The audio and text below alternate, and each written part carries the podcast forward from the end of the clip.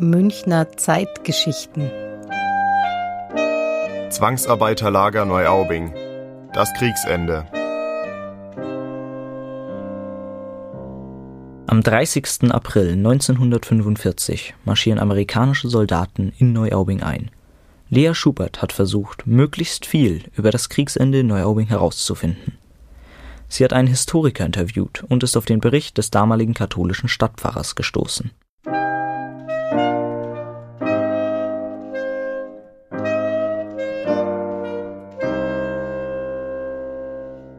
Um 7.45 Uhr marschierten die Amerikaner das Gewehr schussbereit, rechts und links der breiten Straße im Gänsemarsch durch den Ort, nachdem das vorher ziemlich heftige Maschinengewehrgeknatter fast ganz verstummt war. Nachdem vom Sonntag, den 29. April, auf Montag, den 30. April, die ganze Nacht der feindliche Geschützdonner zu hören war, der am Montag zwischen 6.30 Uhr und 7.30 Uhr in heftiges Maschinengewehrfeuer überging, zogen um 7.45 Uhr die Amerikaner in Neuaubing ein. Die SS, die von Kiesgruben und anderen geschützten Stellen aus den Ort etwas zu verteidigen versuchten, zogen sich still und lautlos zurück. Beim Einmarsch der Amerikaner wurden bald an allen Fenstersimsen die weißen Fahnen sichtbar. Teilweise wurden die Einmarschierenden auch durch Winken begrüßt. Das schreibt Stadtpfarrer Martin Seitz aus Neuaubing in einem Bericht der katholischen Gemeinde. Über die Befreiung des Zwangsarbeiterlagers hat er nicht berichtet. Es gibt darüber überhaupt wenig Informationen. Wussten die Zwangsarbeiter, dass die Amerikaner im Anmarsch waren und ihre Befreiung bevorstand? Das habe ich Andreas Häusler vom Stadtarchiv München gefragt.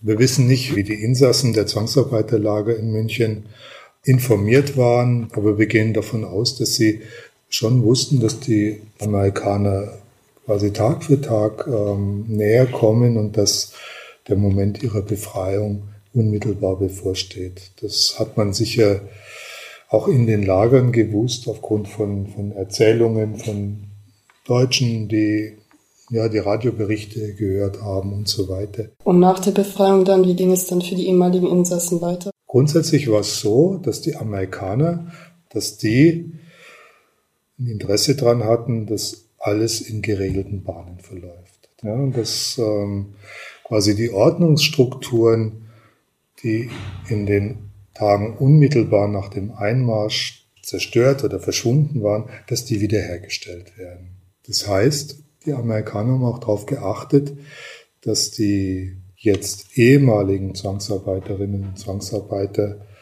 einigermaßen klar und streng beaufsichtigt sind. Was die Zwangsarbeiter aus, aus Westeuropa und Südeuropa angeht, die haben versucht, so schnell wie möglich München zu verlassen. Für die war es wichtig, dass sie all das hinter sich lassen. Schwieriger war es mit denen aus Osteuropa. Da gab es sehr, sehr viele, die eigentlich auch nicht mehr zurück wollten. Die kein Interesse hatten, von einer Diktatur, nämlich von der nationalsozialistischen, in eine andere, nämlich in die stalinistische Diktatur zurückzukehren. Und da gab es aber ein Abkommen zwischen den Alliierten. Und die Westalliierten haben sich gegenüber der Sowjetunion verpflichtet, diese Leute alle zu repatriieren. Repatriieren, das heißt, die Menschen in ihre Heimat zurückzuführen. Notfalls auch mit Zwang. Gibt es Erkenntnisse darüber, wie die Amerikaner die Zwangsarbeiter vorgefunden haben könnten? Ob es da, wenn man zum Beispiel an die Bilder ähm, von Dachau denkt, ob es da große Unterschiede gab und vor allem gab es große Unterschiede zwischen den einzelnen Nationen der Zwangsarbeiter von physischen Zustand und von der Ernährungslage her? Also es gibt da schon auch Berichte der Amerikaner über diese Situationen bei Kriegsende und in den ersten Nachkriegstagen. man kann nicht gleichsetzen, was sie in Dachau vorgefunden haben und was sie in den sogenannten Zwangsarbeiterlagern vorgefunden haben. Da waren die Leute in einem wesentlich besseren mentalen, gesundheitlichen, körperlichen Zustand. Kann man das verallgemeinern oder gab es da Unterschiede zwischen zum Beispiel französischen ähm, Zwangsarbeitern oder russischen? Ja, da haben Sie recht, dass Sie differenzieren. Man kann es eben nicht verallgemeinern. Es ist so, dass die Westarbeiter eine sehr viel bessere Versorgungslage hatten während der Kriegsjahre als die sogenannten Ostarbeiter.